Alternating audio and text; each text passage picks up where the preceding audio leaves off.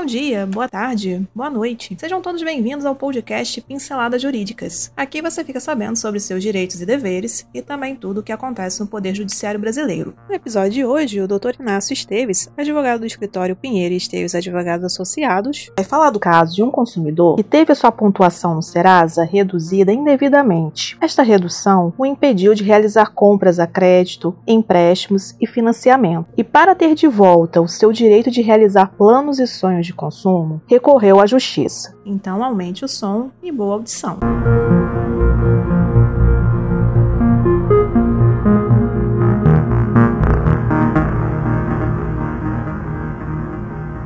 Banco indenizará cliente que teve pontuação na Serasa reduzida indevidamente.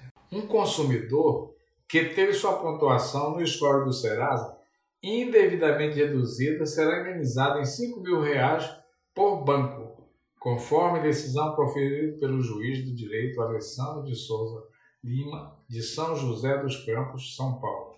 O SCORE é uma consulta fornecida pelo Serasa, tanto para empresas como para consumidores, consistente em um sistema que avalia o risco de inadimplência através de pontuação que varia de 0 a 1000. Na ação, o consumidor alegou que utiliza o cartão de crédito da instituição financeira e todos os meses paga as faturas em dia. Segundo ele, o banco negativou seu nome indevidamente, levando à diminuição do seu score de crédito.